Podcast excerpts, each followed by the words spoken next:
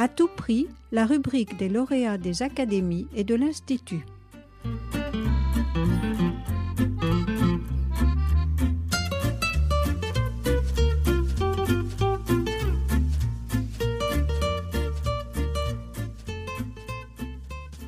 Bonjour, je m'appelle Dorit Calhoun. Je suis actuellement prof des études postcoloniales francophones à l'université de Trinity dans le Connecticut aux États-Unis.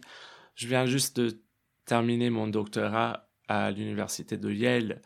Euh, j'étais aussi ancien boursier de la bibliothèque Marmottan de l'Institut de France.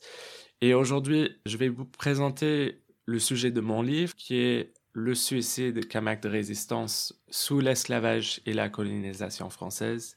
C'est un projet qui est à la base littéraire. Je m'appuie euh, d'abord sur un corpus de romans et de textes littéraires, mais qui exige également une approche transdisciplinaire et transhistorique. Je, m'appuie également sur des documents d'archives, des textes historiques, médicaux, scientifiques, euh, juridiques également. Au début, je comptais pas travailler sur le suicide en fait.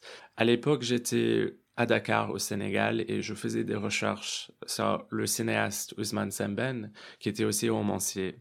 Et j'écrivais sur son film phare La Noire 2 qui raconte l'histoire d'un suicide.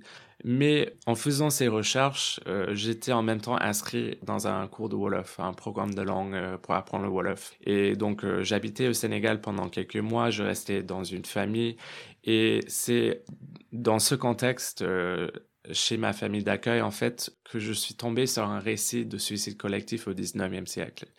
en Wolof, ça s'appelle le Talata Ender, le mardi de Ender. Et c'est l'histoire d'un suicide collectif de femmes euh, en 1819 ou 1820. Il y a plusieurs versions de cette histoire qui se sont immolées euh, tout ensemble pour euh, résister à l'esclavage. Et pour moi, c'était un récit à la fois troublant et passionnant. Et, donc c'est à partir de, ça et de ce récit que j'ai commencé à travailler et à creuser. Et euh, j'ai fait des découvertes qui, qui semblaient euh, en fait mériter une étude plus large. La résistance suicidaire il s'agit d'un phénomène qui est peu évoqué dans l'historiographie française, mais qui était en fait une des pratiques de résistance les plus communes euh, des esclaves. Et ça, tout au long du 18e et 19e siècle, et même après l'abolition de 48. Il faut dire euh, qu'il y a énormément de travaux sur le suicide en contexte euh, métropolitain.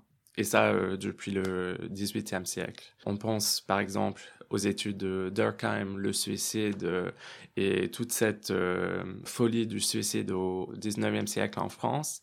Mais c'est la même époque de la colonisation française.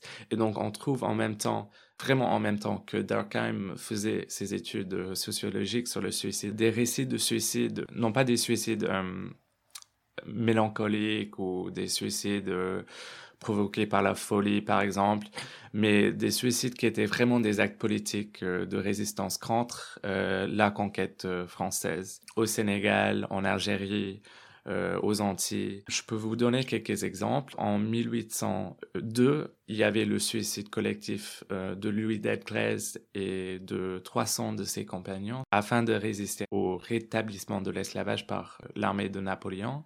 il y avait un suicide collectif de presque 300 personne, mais qui est assez connu euh, aux Antilles, mais qui reste euh, un peu caché dans l'histoire.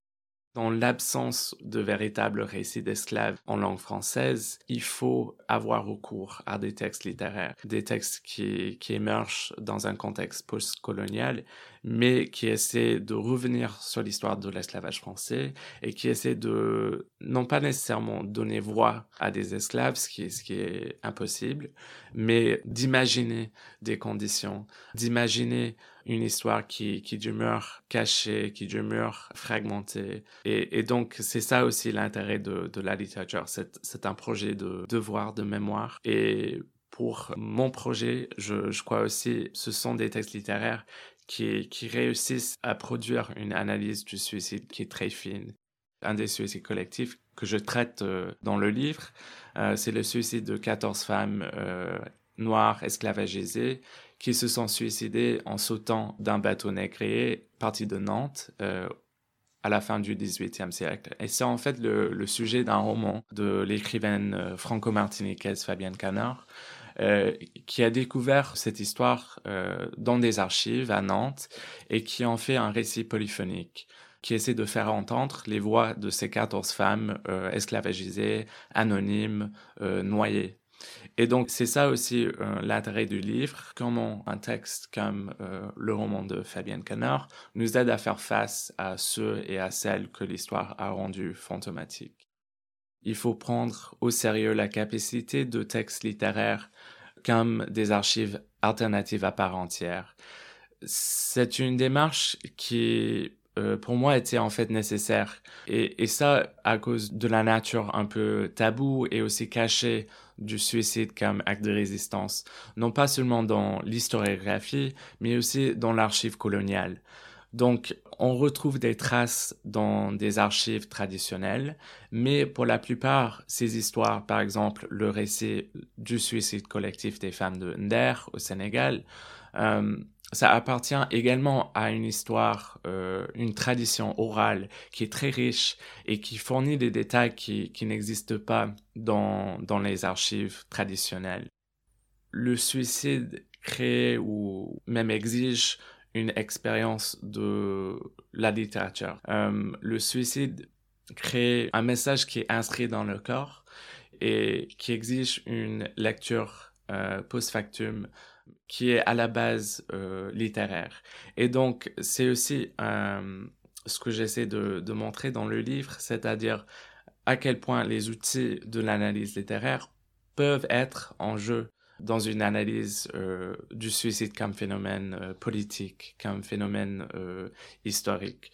Donc, je suis à la base une critique littéraire, une historien de la littérature, africaine et afro-antillaise. Et donc, c'est ce que j'essaie de, dénicher, en fait, dans ce travail. Pour moi, la recherche, c'est aussi une conversation entre euh, des personnes. Et donc, pour moi, euh, je suis souvent des traces euh, de conversation qui me mènent dans des archives, mais aussi à des endroits différents. Je pourrais donner un exemple qui, est aussi intéressant. Je crois le travail que j'ai fait sur le, le film d'Ousmane Semben, La Noire 2.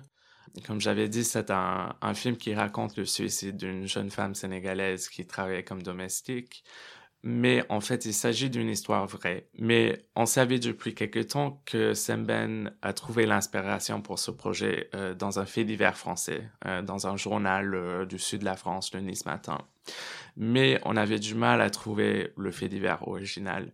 Finalement, je l'ai trouvé en fait euh, à la BNF et avec euh, cet article, j'ai réussi à, trouver d'autres euh, fragments de, cette histoire, c'est-à-dire le dossier policier qui concernait le suicide de cette femme, l'acte de décès, son acte de naissance. J'ai voulu reconstituer en fait la vie et la mort de cette femme qui était en fait à la fois iconique, c'est-à-dire le visage de l'actrice dans le film, mais aussi une femme qui était complètement cachée parce que c'était une femme euh, sénégalaise qui était oubliée et un peu cachée derrière euh, cet écran.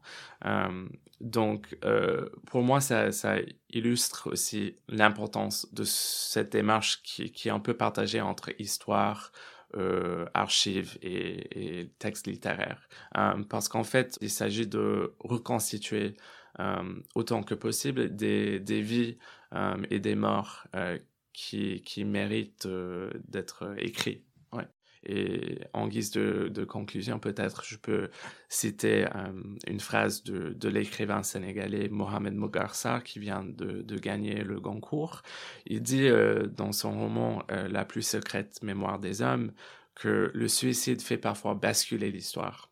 Et c'est un, un, constat qui m'a beaucoup touché, m'a beaucoup impressionné et que j'essaie d'explorer dans mon livre.